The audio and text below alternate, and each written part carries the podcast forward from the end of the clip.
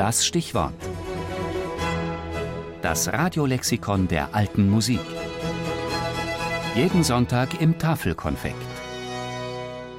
Dominique Wiss, französischer Countertenor, Ensembleleiter und Entdecker.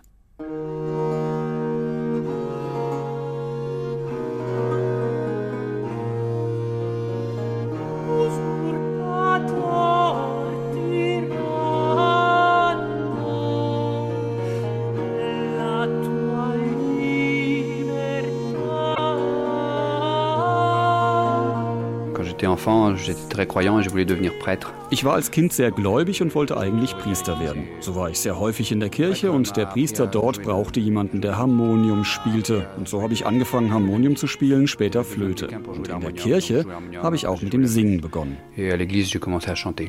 Erinnert sich Countertenor Dominique Wiss daran, wie alles begann. Schon mit elf Jahren trat der 1955 in der Normandie geborene Sänger dann in den Chor der Kathedrale von Notre-Dame in Paris ein, wo er sich sehr für die Musik aus Mittelalter und Renaissance begeisterte und entdeckte, dass seine Stimme für dieses Repertoire hervorragend geeignet war. Als er mit 20 Jahren den großen englischen Countertenor-Pionier Alfred Dellab traf, beschloss er bald ebenfalls Sänger in diesem Fach zu werden.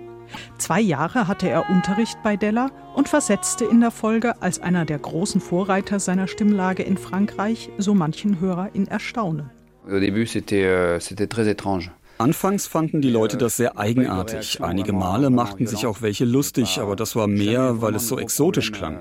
Aber ich hatte nie wirklich Probleme, akzeptiert zu werden, denn wenn man als Sänger an sich glaubt und sich damit ganz sicher ist, dann ist es nicht schwer, das Publikum zu überzeugen.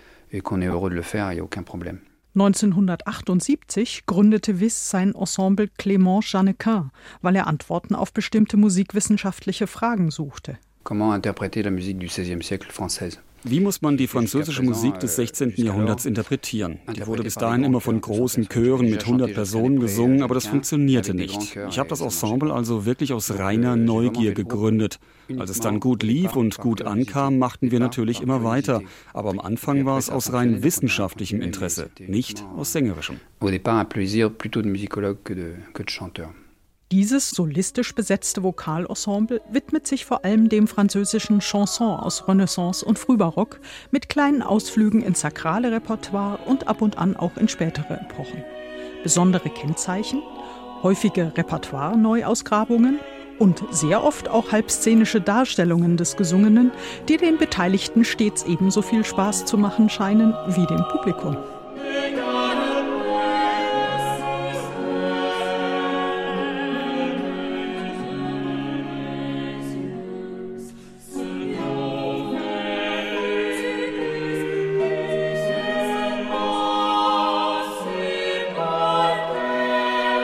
Daneben ist Wiss jedoch auch auf Opernbühnen von Paris bis Salzburg, von München bis Mailand zu Gast. Nicht nur in Werken von Monteverdi, sondern auch im späteren bis hin zum zeitgenössischen Repertoire.